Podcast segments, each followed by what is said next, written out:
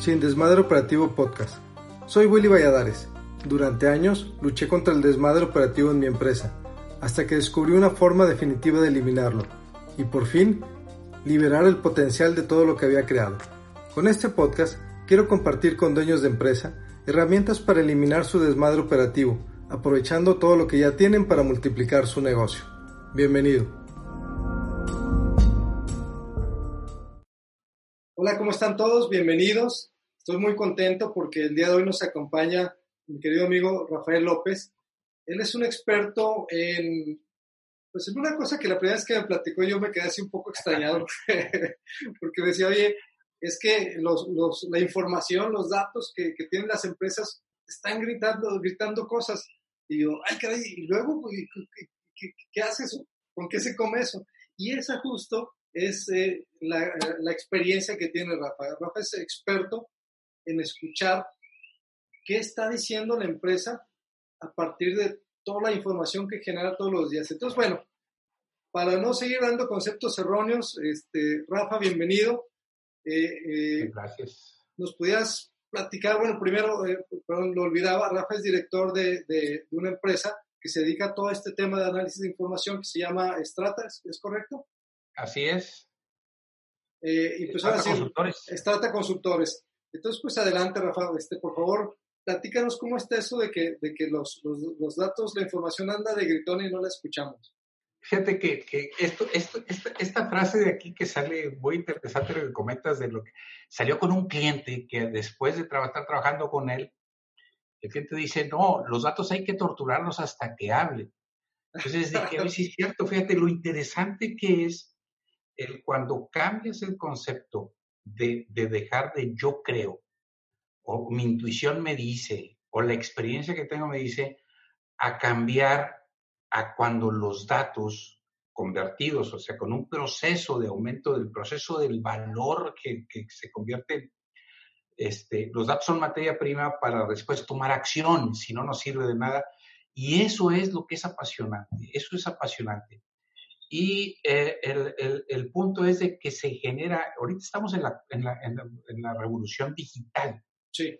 Realmente es un, es un momento increíble lo que está pasando en nuestro país porque eh, estamos convirtiendo los átomos en bits. Y eso es, eso es, es muy interesante. Estamos convirtiendo todo lo que antes teníamos, libretas, apuntes, eh, tele, este, audio, video, Todavía falta, son, todavía falta olores, porque yo no estoy seguro si yo quisiera que los olores se digitalizaran para que sí. después te los mandaran por, por, por, por, por un medio.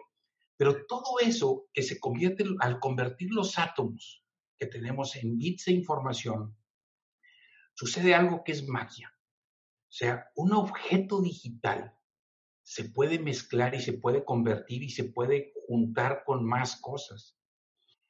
Entonces, Rafa, ¿cómo está eso de que, de que los datos son como música? Ah, bueno, a, a, la analogía que estoy haciendo es de que si la música, que, que es totalmente analógica, o sea, la, la, música la percibimos por un sentido, por el sentido del oído, que son vibraciones y golpes, es, es, y, y, el cerebro la convierte en digital. Ahora con esta nueva revolución, la, la, revolución digital en la que estamos, en la estamos inmersos realmente, somos trabajadores del conocimiento. Suena muy ostentoso eso, pero somos trabajadores del conocimiento. Entonces, nuestra materia prima para tomar decisiones no debe ser intuición, deben de ser datos, que es nuestra materia prima. Entonces, si así como la música la convertimos en, en, en información estructurada, este, así, debemos de, así tenemos dentro de nuestros sistemas, de nuestra organización, tenemos un montón de eventos o un montón de transacciones que al convertirlas en datos estructurados podemos mezclar. La factura, por ejemplo. La factura es, un, es, un, es, una, es una pieza de información muy rica, porque tiene eh, yo, yo, la dibujo, es un, es un triángulo que tiene tres partes. Primero tiene el cliente, tiene por otro lado el punto donde se vendió el producto, que puede ser el vendedor o la sucursal, y por otro lado los productos que están, que se, que están involucrados. Acuerdo. tengo el vendedor, tengo los productos y tengo el cliente. Y adentro de la factura tengo el importe, la forma de pago, etc. Entonces, ahí sucede la fuente de información más rica que puedes tener porque tengo quién compró y por ende cuándo compró, qué compró, que es el producto, en dónde lo vendí o quién lo vendió, cómo pagó. Todo eso es riquísimo y, lo tratamos tan mal a la factura que dejamos eh, por, el, por, el, por la, el ansia de, de, cerrar la transacción, de hacer el, el, intercambio, es decir, yo te doy el producto y tú me das este, el valor que consideras que vale ese producto. Y en, ese, en esa urgencia por tener el intercambio, por cerrar la operación, ya sea que me firmes el voucher o que me lo des a crédito, etcétera, descuidamos los elementos que podrían eh, aportar valor a los actores, a todos los actores involucrados en, en, esa factura. Y descuidamos poner la dirección del cliente, descuidamos poner el nombre correcto del cliente, le escribimos mal el municipio, en la parte de productos, a veces nos interesa más poner el, el, importe del producto que estoy poniendo que el código. Lo único que ponemos bien ahora y que afortunadamente se está pasando porque con, con, la, con, la, con el CFDI, con las facturas digitales, Hacienda está haciéndole un bien a, a, todo, a, a todo el país, porque ahora Hacienda nos está obligando a poner correcto el RFC, correcto el código postal, una clasificación de productos que no lo habíamos logrado y nos está obligando a poner correcto el, código postal del cliente. Y si lo, esa obligación que tenemos con Hacienda la convertimos en, un, en, una oportunidad de poder mezclar todos esos datos, sacamos eh, una serie de mapas y de información que nos dice dónde estoy vendiendo, cuándo estoy vendiendo, qué estoy vendiendo, y sobre todo, lo que es obvio es que estoy vendiendo. Pero la pregunta más importante que tenemos es, ¿qué no le he vendido a ese cliente? Que es donde están las áreas de oportunidad. El que vendí, Chihuahua, eh, lo tenemos, es, es, casi obvio. Lo tengo apuntado en el Cardex, lo tengo apuntado en el estado de cuenta del cliente que le vendí. Pero la pregunta más importante es que no le vendí, o sea, el complemento. Y eso nos da unas oportunidades increíbles porque nos permite planear la siguiente jugada. Pero descuidamos eso, descuidamos eso. Ahí donde dicen los datos, oye, los datos una vez que los ordenamos, los datos una vez ordenados se convierten en información.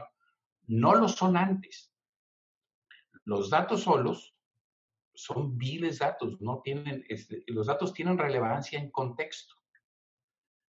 Cuando los ordenamos y los ponemos, como estaba diciendo de la música, lo clasificamos, la fecha, el código del producto, a qué familia pertenece el producto, cuándo vendí, dónde vendí, cómo me pagó, ya se convierten en información. Y si la información, si la información la relaciono, la información relacionada a este producto con este cliente en esta fecha y luego vuelve a repetirse, ya me di cuenta que este cliente viene los martes y me compra este producto, sobre todo en business to business. Sí. Empiezo a relacionar esas cosas, entonces ya puedo inferir, inferir en base a hechos. Y con esa inferencia me permite tomar acción, que es donde es el proceso de valor del dato. El dato ordenado se convierte en información. La información relacionada se convierte en conocimiento. Y el conocimiento aplicado, aquí los autores dicen que se convierte en sabiduría. A mí la palabra no me gusta mucho. Me, gusta un conocimiento aplicado se convierte en valor. Claro. Entonces, tenemos que convertir esos datos en valor, sacarles provecho, hacer que los datos hablen. Fíjate que, que ahorita me, me, estaba acordando de, de algunas situaciones que te quiero compartir. Y, ahora con el tema de la contingencia, eh, saqué yo un, webinar que habla de cómo adaptar tu negocio. Y la herramienta número uno tiene que ver con los clientes. Y la dimensión que propone la herramienta es que tengas muy claro qué te están comprando tus clientes y que veas los clientes de esos sectores que están comprando, porque son dos cosas diferentes.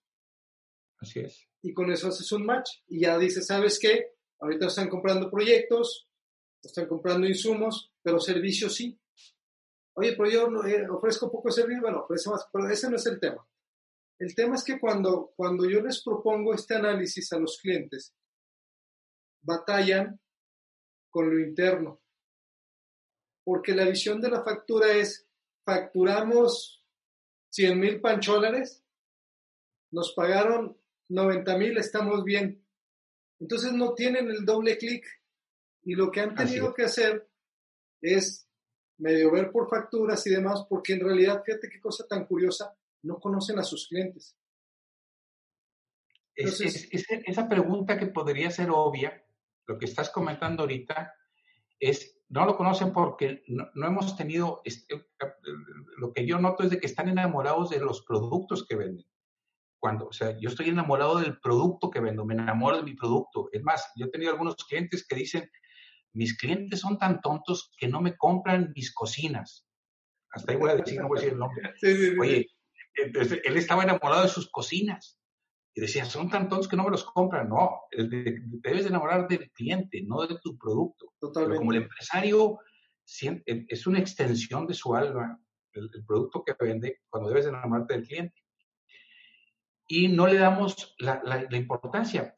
Ahorita que dices que no lo conocen, creo que este momento, como he visto en las pláticas que has dado tú, es, es un momento muy, muy oportuno. Así como hemos estado arreglando cosas en la casa, realmente ahorita has estado limpiando tu closet, te das cuenta que tenías cosas que no servían en, en, los cajones.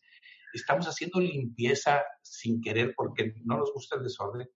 Creo que es una oportunidad increíble para ordenar los datos que tienes de los clientes que te compran ahorita. Déjame citar una, una frase que puse por ahí que dice, nadie sabe lo que tiene hasta que se bajó a home office. Ah, ándale, ese es, ese es, exactamente.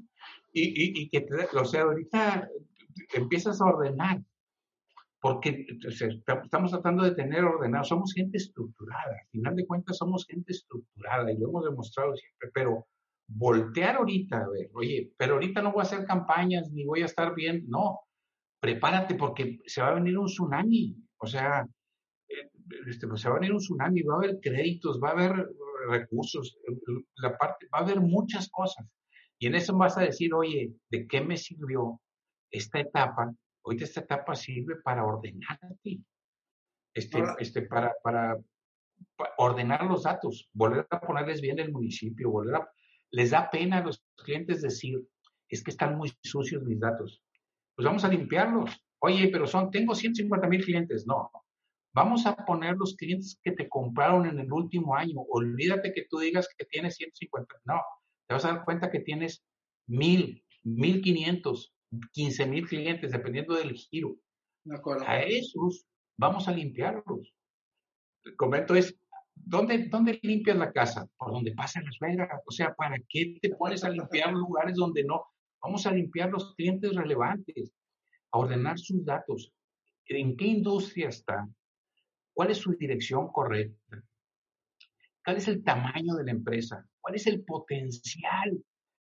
Es muy diferente el tamaño. Yo, pues, yo le puedo vender al grupo Alfa, pero el potencial que tiene un cliente más, más pequeño, que es la refaccionaria Pérez, puede tener más potencial que el grupo Alfa. Y nos vamos con la finta, o sea, poner esos esquemas. Una cosa es el tamaño, aquí sí el tamaño no importa, o sea, es el, potencial que tiene de comprar, de, la, qué relevancia tiene para ti como empresa. Entonces, vamos a inventar, vamos a, determinar calificativos, cualidades que debe de tener tu cliente. Se llaman características. Tú pones, ¿qué características definen a mi cliente? Pues lo define la potencia, lo define la forma de pago, lo define el lugar, lo define el método de compra, lo define el método de entrega. Entonces, una vez que determinas esos atributos, les pones valor y un atributo más un valor se vuelve una característica del cliente. Entonces, esas, así como, como determinamos el producto que ponemos, el celular este o la televisión esta, ¿qué características tiene? ¿Qué tamaño de pantalla? Pues de 52 pulgadas. ¿Qué tipo de tecnología? Pulana y tal. ¿Cuántos HDMI tiene de entrada? Tantos. Son atributos que le ponemos un valor y se convierte en una característica. Vamos a, definir a nuestros clientes con la misma pasión que definimos nuestros productos. Y mira, vas, vas a encontrar magia. Sí. Magia. Sí. Porque te vas a dar cuenta de lugares eh, que no habías visto. Entonces... Que, yo he de un tema, eh, de, yo hablo de la importancia de construir, ah, de construir tu oferta a partir de cobijar al cliente. Y cobijar al cliente es tiempo, riesgo y dinero. Y se complementa pues con una forma de, o sea, con, ya la parte transaccional que sea más sencilla, ¿no? O sea, que sea fácil cobrarle, que sea fácil que, que el cliente reciba. Pero ahorita me, me, quiero regresar a una parte bien importante que tú mencionaste y es, por la prisa de sacar una factura con pocos datos, yo empresa me estoy quitando, perdón por, por lo repetitivo o por el plenarmo, no sé cómo se diga, me estoy quitando a mí mismo la oportunidad de conocer más a mi cliente. Entonces, ese valor que yo estoy generando, porque tengo una experiencia y una relación con los clientes, yo la estoy tirando a la basura por no capturar cuatro, cinco, seis campos o siete o diez o los que se necesiten. Es así, ¿verdad? Exactamente. Eh, eh, ahí, ahorita en estos momentos de reflexión es cuando tenemos que ver, oye, ¿no? ¿qué me gustaría saber de mi cliente? Son dos preguntas básicas. Es, ¿quién es mi cliente más importante? ¿Cuál es mi cliente más valioso? Entonces buscas cuáles son los atributos que, que, que, que configuran a tu cliente más valioso. Por ejemplo, ahorita, y regresa, ahorita es un, un atributo que, que, subió de valor es aquel cliente que te paga ahorita de contado o más rápido. ¿Por qué? Porque ahorita... Flujo de continuidad, sí. Sí, entonces empieza a definir, bueno, ¿cómo me paga? ¿Qué tanta cobertura tiene? ¿Qué tantos de mis líneas de producto me compra? ¿Qué tamaño de empresa es? ¿Qué potencial tiene? Entonces, determinas, oye, ¿qué atributos hacen a mi cliente más valioso? Una pregunta que parece obvia, pero cuando tú le preguntas a la persona, al, empresario, oye, ¿quién es tu cliente más valioso? El que me compra más. Ah, muy bien. Y, y si no te paga, ah, no, bueno, que me compre y me paga. Bueno, y si te compra nada más una sola vez, no, bueno, que me compre regularmente. Ah, bueno, y que te compre nada más de una línea de productos o de muchas líneas de productos. No, pues de más líneas de productos. Entonces empiezas a darte cuenta y a definirlo. Sea lo que sea, sea lo que sea, ya has tenido éxito. Sí. O sea, normalmente los negocios ya han tenido, o sea, ya están, no, no vas a volver a empezar. Entonces, respira hondo y determina de nuevo, bueno, ¿quién es mi cliente más valioso? Y una vez que determinas eso, la siguiente pregunta relevante es, ¿qué valora mi cliente valioso? Entonces haces un match interesante. Primero determinas, bueno, para mí, ¿quién es mi cliente más valioso? ¿Cómo es? Descríbelo. Puede haber varios clientes valiosos, varias, varias definiciones de clientes valiosos. Luego agarras esa definición y dices, bueno, ¿qué valora él? Entonces empiezas a determinarlo. Pero para esto, ya convertimos los datos desordenados, los empezamos a ordenar en tamaño, en forma de pago, en ubicación geográfica, en método de entrega, en este, recomendación, en tiempo. ¿Cuánto tiempo tiene conmigo el cliente? Antigüedad de cliente. ¿Cuándo fue la última vez que me compró? A veces tú crees que, que, le dejas a la memoria, oye, este cliente este, me compra mucho. Y cuando vas y consultas, resulta que no te compra tanto o que, o que la utilidad, oye, le vendo mucho, sí es el cliente valioso, sí, pero ¿cuál es el margen? O, no nada más es el margen, bueno, ¿cuánto fue la utilidad bruta? Entonces, el, el, el, ser obsesivo con los datos del cliente va a tener su recompensa. fíjate, adelante, adelante. No, no, no, es que, este, esto tiene su recompensa. Fíjate que justo hacia ese tema me iba a ir porque el trabajo de, bueno, son, son dos temas, ¿no? Uno es, a final de cuentas, las empresas tienen un valor muy grande porque tienen clientes, experiencia y recursos. Es decir, ya tienen toda una infraestructura. Hablaba, yo en, un artículo donde decía, oye, es que aunque te hubieras forzado a empezar desde cero, pues vas a empezar desde cero, pero con experiencia. Así es. Entonces, con esto que comentas, eh, hago yo un cruce con, con una cosa que, que, normalmente le recomiendo a los, a los dueños y es la dirección por memoria no funciona. lo que necesitas es hablar hacia adentro, pero sobre todo hacia ti mismo primero, necesitas hablarte con números. Y los números, ahora lo que tú nos estás explicando es cómo se obtienen. Sí. Entonces, el tema de ser obsesivo con los números te da una ventaja como director que te permite meterle el acelerador con toda confianza porque en tu carro, que es tu empresa, pues tienes los indicadores más precisos que te dan la confianza para seguir. Incluso si de repente llegara a fallar algo, pues el número te va a decir, ¿no? Te puedes parar y sigues y lo que sea. Entonces, aquí sobre, sobre, este, sobre este punto que nos comentas de ser obsesivo con la información, también hay una confusión que yo normalmente me encuentro y es que los directores empiezan a, eh, con el tema de la reportitis. Es decir, dicen, ah, sí, ¿cómo no? Información. Y empiezan a pedir un chorro de información y reportes y Exceles. Y, y luego los Exceles los hacen las personas y, vienen con ahí un poco manoseados y ya saben, ¿no? Entonces, lo que me gustaría que, que, que, le platicaras a la, audiencia es, porque también me encuentro este sentimiento, es, no, hombre, pues siempre hemos estado así y además pues, los números, pues los tengo unos en el compact y otros los tiene doña Panchita en su máquina. Entonces, me gustaría preguntarte, ¿cuál es el, el, el primer consejo que le darías a, a, un empresario que, digamos, ya se dio por vencido cuando en realidad tiene muchísima información que puede usar? Tener una, una sola fuente de la verdad. O sea, si tú tienes, ahí hay, hay una, hay una, este, eh, ¿cómo se dice? Frase, una, una china que dice, aquel que tiene un reloj sabe la hora, el que tiene dos no sabe la hora porque nunca dos relojes te van a dar la misma hora. Entonces, si tú tienes un reporte, si le pides las ventas a, la gente de ventas y las ventas a la gente de finanzas, te vas a encontrar dos, dos números. O sea, son bien diferentes. Entonces, el decir, oye, voy a tener los, la fuente de datos va a ser una. Y, y es empezar, es decir, señores, ¿de quién te la tengo? Se pásenme la información, la limpiamos, la consolidamos, agarramos, este, o la sacamos del buzón. Es que ahorita el buzón es increíble, o sea, la agarramos del buzón, de ahí bajamos todo y de ahí me va a dar la lista de los clientes que tengo, los clientes activos que tengo en los últimos X meses, o lo saco del Compact, o lo saco de lo que sea. Los RP son buenos para juntar datos, pero son, son o sea, la, frase de entra basura, sale basura. Sí. Y luego decir, oye, voy a, voy a limpiar a los a, a 80-20 Pareto, a los, a los que forman ahorita el atributo más importante que quiero medir, que es utilidad bruta, o ventas, o antigüedad, o última fecha de compra. Nada más voy a limpiar los clientes que me han comprado de junio del año pasado a la fecha. Entonces, lo consigues esos datos y luego vuelves a ponerles y les pones los atributos.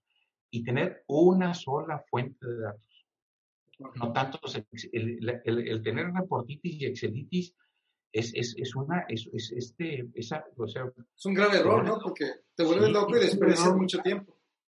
Mucho tiempo y, y luego hay discusiones estériles de que, bueno, las ventas según quién y ponerte y hacer definiciones operativas básicas. Oye, para mí ventas es ventas sin impuestos. Porque luego te están diciendo las ventas y al último dices, oye, vendimos mucho, sí, pero ya están con IVA incluido. No, no el IVA no es tuyo. O sea, pon, pon nada más. Entonces empezamos a hacer definiciones operativas muy sencillas, como las tenías antes, que lo podías manejar. Ahorita comentaste otra cosa de la memoria.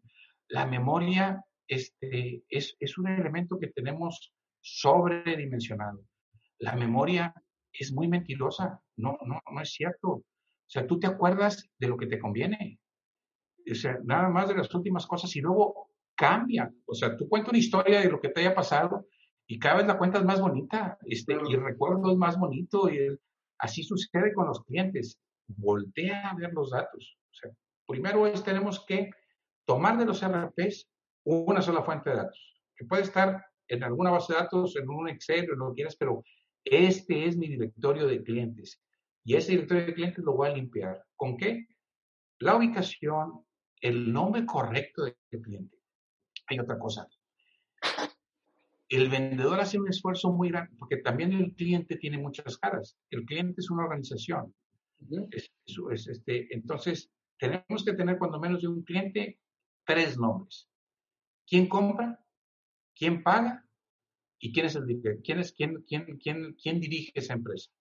Y esos tres datos no los tenemos. A final de cuentas, en los RPs tenemos quién paga, pero no tenemos, porque es el dato que me interesa, que le interesa a la gente de cobranza, y olvidamos quién compra. Entonces, si se nos va el vendedor, perdemos ahí porque ya no sabemos con quién trataba el vendedor. Entonces, tenemos que guardar al menos, al menos tres nombres dentro del cliente, dentro de la empresa. el nombre de la persona que compra, el nombre de la persona que paga y el nombre del, director de la empresa o del gerente o del dueño de la empresa. Esos tres nombres, juntarlos para tenerlos todos. En la medida que conozcas mejor a tu cliente, lo puedes servir mejor. Y en la medida que lo sirvas mejor, va a haber una reciprocidad hacia ti. Pero no podemos tener una relación de, de calidad con un cliente si no lo conocemos. O sea, tenemos que conocer al cliente y lo conocemos a través de qué? De datos, de hechos, de asociar una fecha con una compra, con un que compró y todos los elementos los tenemos, pero los menospreciamos. ¿Por qué? Porque no los registramos adecuadamente. Impresionante. Este, este, creo que es un, es un excelente momento, así como estamos limpiando los cajones, como estamos limpiando nuestro escritorio y limpiando las cosas así, para ahorita agarrar y decir, bueno, quiero volver a ver a, los clientes que me han comprado en los últimos X meses, tres meses, seis meses, y te pones a verlos y dices, ¿qué datos me falta? ¿Qué me gustaría saber de ellos? Y les pones las columnas de lo que te gustaría saber y luego empiezas a llenar los, los con valores, los atributos y vas a encontrar algo muy interesante para no andar como, como, como conejos asustados cuando se, se acabe y vuelve a la normalidad y se nos va a olvidar porque nos vamos a meter en activities. Ahorita debemos de ponernos a limpiar todo, a estar preparados porque vienen cosas muy buenas. Yo sí creo que va a haber préstamos a muy buenos intereses, va a haber una, una hambre de, a todo el mundo nos va a interesar reactivar la economía. Sí. Entonces, nos va a pensar, Chihuahua, tanto tiempo que tuve, porque si algo tenemos es tiempo para reflexionar y no me puse a arreglar las cosas a limpiarlas, a ordenarlas. Los datos ordenados es cuando se convierten en información. de, otra forma no me sirve de nada. Entonces ahí, Rafa, fíjate qué curioso. O sea, todas las empresas tienen muchos datos. Sí. Sin embargo, con esto que nos comentas de tener los datos ordenados, en realidad los estás construyendo, y los estás convirtiendo en un activo importantísimo de tu empresa. Así es. Así es. Y, ese, activo, ese activo es el único que durante más se usa, más vale. Ahorita dijiste algo muy relevante. La información es el, uno de los activos atípicos porque durante más se usa, más vale. Durante más se comparte, más tienes. Pero la despreciamos, o sea, eh, usarla con vehemencia. ¿Para qué? Para que aumente de valor. Y, otra cosa es, se, es más pedrecedera que el tomate. O sea, si, si tuviste la información y no volviste a verificarla o no tienes un ciclo de estar verificando que sea el mismo comprador, que no haya cambiado, que, este, que, que no haya cambiado de domicilio, que no tenga un giro adicional, que, que, que tengas muchos clientes tienen dos o tres veces o cuatro o cinco veces repetido el nombre dentro de su lista de clientes. Sí, y eso sucede, o sea, y luego les da pena. Les da pena, dice, oye, sí, pero está muy sucio. Bueno, en algún momento tenemos que enfrentar la realidad. Oye, está como... Que sus datos. Y también crear conciencia en la gente que si tienes industrias ACME de SADCB, así se va a llamar siempre, ¿verdad? Porque luego es Industrias A, Industrias, eh, oh, perdón, IASA o IAGME SA o, así variantes, ¿no? Ahora, esto me no hay cosa, sí. Adelante, No hay cosa más importante que el nombre. Las palabras más dulces para el oído de, de, de, todos es el nombre de la persona. Entonces, que tengas bien el nombre del que compra, del que paga y de quién es el dueño. es decir, señor, ¿de quién delante quiero tener esta información? ¿Por qué? Porque la, quiero, la necesito, quiero saber quiénes son esas personas. Porque si, es más fácil, si se va un, un comprador de esa empresa, de esa organización, a otra organización, y tú quedaste bien con ese, le puedes seguir vendiendo. Perdemos cada vez que, que tenemos un faltante de información de ese tipo, que le perdimos la huella. Sí, estamos perdiendo. Sí. Ahora, eso está más teniendo ordenado. Una pregunta. Mira, normalmente, incluso ya es que hay una, hay una posición que es el Chief, ¿cómo es? Chief Information Officer, que normalmente son los que ven la parte de tecnología. Pero ahora con lo que me comentas, pues no realmente está relacionado a una función de estar cuidando la información. Entonces, además del dueño, por supuesto, ¿quién ubicas tú que debería ser el responsable más natural para estar cuidando? O sea, que su trabajo es cuidar y decir, oye, aquí no pusieron bien el municipio, ¿a quién le encargarías tú eso? Bueno, hoy te dijiste algo importante, el, el, el, de informática en, en el área, en, las empresas es responsable de la custodia de los datos no de la calidad de la información. Ok, eh, buen, punto. la custodia. Es el custodio de los datos, de los datos, no de la información.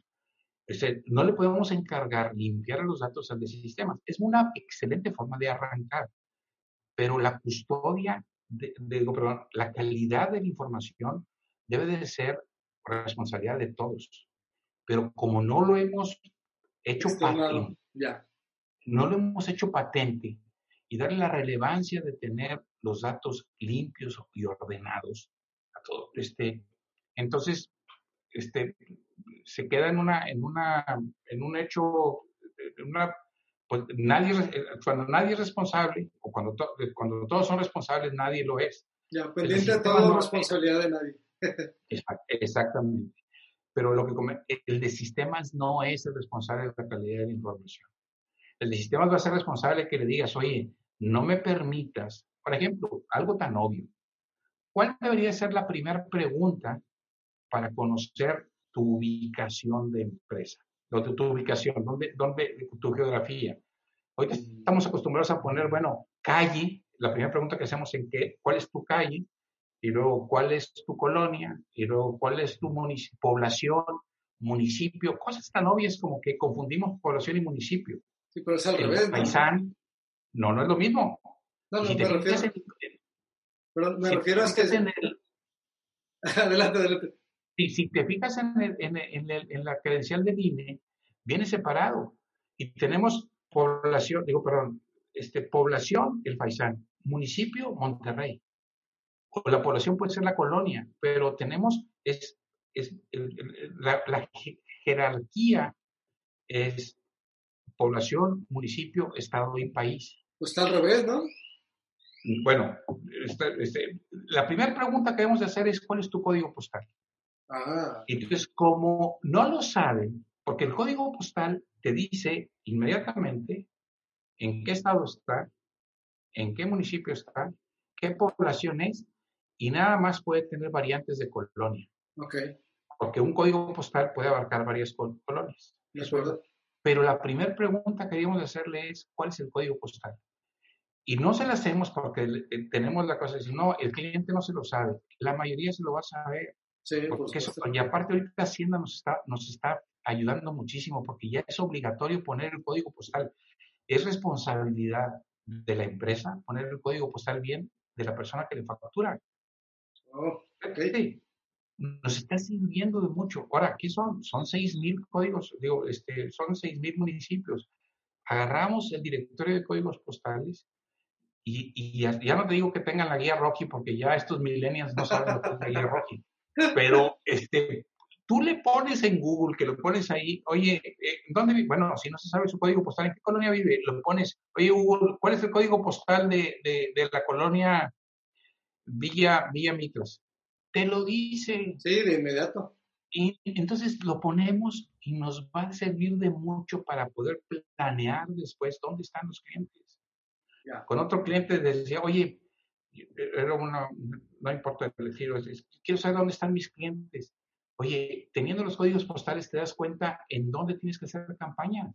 Sí, sí, en dónde puedes hacer este, rutas de seguimiento, dónde puedes tener tu crecimiento.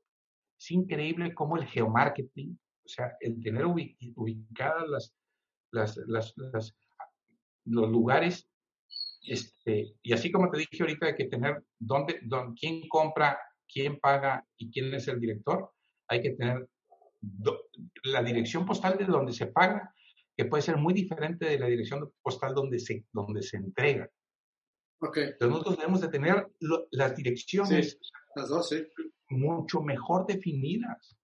Porque nos van a permitir conocer, conocer para servir.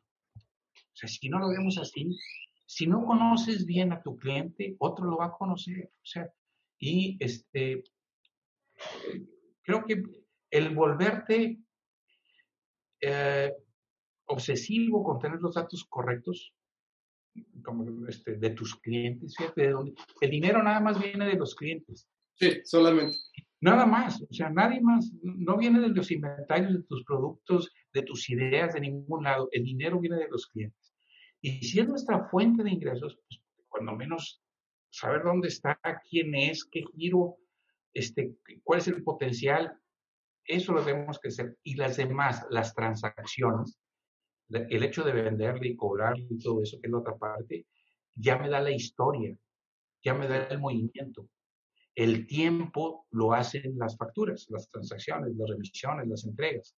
Pero eh, la piedra fundamental, el, punto, central es la ubicación geográfica del cliente. Entonces, teniendo esos datos de aquí, de los últimos clientes que es, es la manera, es la mejor manera de sacarle provecho a algo que no tiene nadie, a ti te diferencia de los demás la información que tú tienes de tus clientes, porque tu competidor no sabe las transacciones que tuviste con él. Claro. Entonces, lo que te hace único, tu DNA, el DNA de la empresa, es la información de su cliente y las transacciones que tiene con él. Eso es lo que lo hace único. Y ahí es donde sacas tus ventajas. Ahí te vas a dar cuenta de dónde debes seguirte. O sea, te van a, los datos te van a gritar qué es lo que tienes que hacer. Ahora ya me quedó claro cómo es que vas a ponerte la, vas a construir las orejas para los clientes, ¿no? sí, por eso, pero quítate la cerilla. O sea, primero porque tenemos que, estar dispuestos a oírlos. Y para oírlos, eh, a veces la cerilla y la mugre no te deja oír las cosas. Fíjate que, que tomé aquí varias notas de... Perdón, perdón, Rafa, adelante. No, no, no, ah. realmente eso es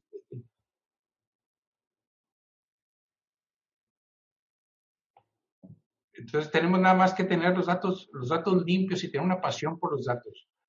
Por ejemplo, los datos ordenados se convierten en información. La información relacionada se convierte en conocimiento. El conocimiento aplicado se convierte en valor. Si nos aprendemos esa, esa, ese, que es el, el, el proceso de, de, datos a valor, desde ahí empezamos y hacemos un plan de trabajo en PowerPoint y dice, bueno, ok, ¿qué datos cuento? ¿Cómo los estructuro? ¿Cómo los limpio? ¿Cómo los defino? ¿Cómo, los, ¿Cómo se relacionan entre sí? Y luego, ¿para qué me va a servir eso? sé qué acciones voy a tomar con esos datos. Y entonces es un círculo interesantísimo. Fíjate que, que hay un mensaje muy, perdón, un mensaje muy poderoso. Es que como que tenemos unos segunditos y, y, luego te interrumpo. Adelante, adelante, Rafa. No, no, no, ya ese es, ese es básicamente lo que quería comentar es, toma tus, la información de tus clientes, no toda, o sea, no trates de decir, oye, voy a, a limpiar todo, no, agarra lo más reciente. Agarra, este, yo hago una analogía con, con, un, con un barril de agua que tiene una llave, por un lado, tiene una llave donde vas a poner un vaso para tomar el agua y le está cayendo el agua de la azotea, de, por, el, por el canal. Ajá. Viene la azotea, viene sucia, el barril por dentro tiene agua sucia, la llave pues está sucia y el vaso de agua está sucio. Entonces, ¿qué debes de limpiar primero? ¿Tú qué limpiarías primero? Entonces, no, pues, el techo. Sí, güey, pero vas a tomar el agua y va a estar sucia. Lo primero que vas a limpiar es el agua, el vaso. Cuando menos el agua que está en el vaso que vas a servirte en ese momento esté limpia. Esté limpia, claro. Entonces te concentras en limpiar y luego de ahí te vas para atrás. Pero, pero, este, hoy vamos a limpiar el techo, no, el canal, no, tenemos que limpiar el barril. Ya que cuando seguiste tomando, primero es tienes que parar de hemorragia. Sí. O sea, la hemorragia la tienes que parar limpiando los últimos tres meses de ventas, los últimos tres, seis meses de ventas a clientes. Dicen, nada más los clientes que me han comprado las últimas veces, la probabilidad de que me vuelvan a comprar los clientes más recientes es más alta que los que, los, que, los que tienen más de seis meses de no comprar. es igual que la, que la cobranza, idéntico que la cobranza. Es más probable cobrar las que tienen un mes de atraso que, que cobrar la que tienen un año de atraso. Entonces, es más probable que un cliente que te compró hace tres meses te vuelva a comprar que aquel que tiene dos años sin comprar. Pero ya vendrá el momento de ir por esos clientes de, de, un año, de dos años. Pero primero tenemos que limpiar el vaso de agua que te vas a tomar. Y atender a los que están presentes. Fíjate que hay una, un, tema, que, un concepto que me gustó muchísimo, que engloba muy bien todo esto, y tú ahorita lo comentabas. El DNA de tu negocio está en la información. Y en la medida en que tengas esa información bien cuidada, bien estructurada, bien ordenada, esa información se va a convertir, o más bien te va a dar una guía para servir mejor a tu cliente. Exacto. Entonces, normalmente creo que ese es un error conceptual que tenemos porque creemos que la información es transaccional y no tiene nada que ver con el cliente. Y lo que ahorita nos acabas de demostrar ahora sí que con estadística y con datos duros, es que en la medida en que la información hable un lenguaje descriptivo de cada uno de nuestros clientes, los vamos a poder servir mejor. Y, me llamó también mucho la atención eh, este, esta interpretación que hice de, de, lo que nos decías, cómo partiendo de tener una sola fuente, y luego adaptarla para perfilar bien a tus clientes y que a partir de ahí tus clientes estén perfilados, vas a conocer dos cosas. ¿Qué te están comprando y qué no te están comprando? Y eso es solo molido, ¿no? ¿Y cuándo? La otra variable es el tiempo. ¿Cuándo? El tiempo, por supuesto. Sí. La otra variable es el tiempo. Y también, ahorita comentaste, este, este, lo perfecto es enemigo de lo bueno. No necesitamos conocer y tener totalmente limpio, totalmente definido para, para empezar a tomar decisiones. O sea, es concentrarte en pocos elementos, en pocos elementos que voy a limpiar. La, la parte geográfica es muy relevante porque este, determina mucho en, en dónde está ubicado. La, en los nombres de las personas que trabajan ahí es muy relevante y luego tener claros el, un número único de cliente. O sea, te vas a dar cuenta que lo, tienes cinco veces repetido. O sea, vamos a concentrarlo en uno, vamos a concentrarlo en uno. Y empezamos con eso, agarrar tres, seis meses para atrás y limpiar esos. Y esos te van a permitir, te vas a sorprender de las cosas que te van a decir sus clientes en las transacciones. Te vas a sorprender así como, como Netflix te recomienda una película que te dice, ah, ¿cómo me recomendó esta película? Y, luego la ves y te gusta. Bueno, así te van a decir tus clientes y vas a conocer, sí, cómo se hizo un segmento interesante. Y luego ya ves tienes un inventario de ciertos productos que quieres promocionar y en lugar de ver, ahora aquí ya hablo, te vas a la base de datos y dices, oye, ¿qué clientes me compraron los últimos, de, tres meses a seis meses atrás estos productos? ¿Para qué? Para yo ofrecérselos. Pero ya vas más certero. Y fíjate que eso de, andar hacia tientas, ¿no? Y, eso tiene mucho que ver justo con lo que decías, porque eh, del tema de la economía y todo esto, porque también hay cosas que se han dejado de consumir, pero no porque se hayan dejado de necesitar. Entonces, pues va a venir ahí un, tema de, vamos a verlo así por el más, el, escenario más pesimista, el tema del resurtido. Y si tú con esta estadística, perdón, con este análisis de información que comentas, ya sabes que ahí viene, como bien dices, el tsunami, pues te empiezas a preparar y para cuando llegue a tus clientes, Tú incluso ya le dices, oye, por cierto, tú que siempre consumes eh, este volumen, aquí está, ya te lo tengo listo. Y me dejas como cliente así sorprendido, ¿no? Claro, así como nos prende Amazon y nos dice, clientes como tú han comprado eso, y nos encanta eso, eso que sepan de nosotros, ¿por qué no lo hacemos nosotros? Si ya tienes todo para hacerlo. Esas, esas buenas prácticas que se utilizan en los sitios de Internet, o que Amazon ha sido muy bueno en eso, o Netflix, o nuestro, nuestro, nuestro competidor compadre y todo, tú, ya lo tienes. O sea, no, no hay razón por la cual no puedas tú hacer eso. Sí, la diferencia es, es, que ellos sí han tenido esa conciencia de usarlo. Rafa, permíteme un minuto que se me está descargando la máquina. No, me tardes. Sí. Justo a tiempo. No, perfecto.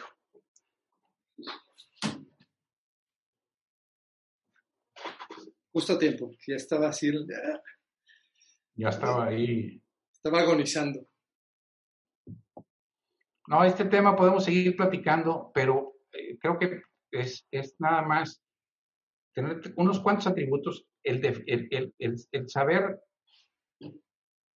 que la calidad de la información depende de todos, pero si no les has dicho, tú como, como responsable de los datos, como, como los datos son de la empresa, son, son, son de la organización, si tú no has dicho qué quieres que pongan, o si tú no demuestras que quieres los datos limpios, este, entonces no, no, nadie lo va a hacer. Esto se hace también por contagio. O sea, se contagia el, el, orden. El orden contagia.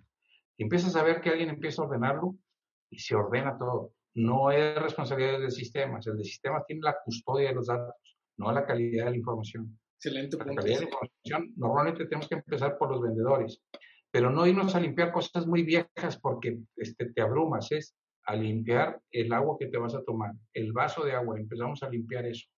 Y luego te vas para atrás. Y luego los clientes nuevos, o sea, ya, ya pones los clientes nuevos, ya los vamos a meter siempre bien. Vamos a limpiar los clientes activos. Defines tú qué es un, para ti, qué es un cliente activo. Y tú dices, bueno, no, pues es el que me compró este mes, oye, o es el que me compró los últimos tres días. ¿Qué es un cliente inactivo? Es aquel que tiene más de un año de no comprarme que es un cliente en peligro, eh, yo decía clientes perdidos, no, clientes de difícil recuperación, que son los que tienen más de tanto tiempo. Sácalos de la base de datos, te, te están consumiendo recursos, la información, los datos cuestan, si no se usan, fíjate, los datos aportan valor, pero si no se usan, es un gasto. Porque tú estás guardando bases de datos, tú estás guardando cosas para tener datos sucios y ya sabes que están sucios. Es como si abres el closet de la cochera y tienes llenos ahí de mugres que ya no saben ni qué, ni qué sirven. Va a llegar un momento que los van a limpiar, claro. los van a tirar todo. Antes de que se eche a perder, vamos a determinar quiénes son los clientes activos. Los, los, quiénes son los clientes este, inactivos. Entonces ahí pones una línea.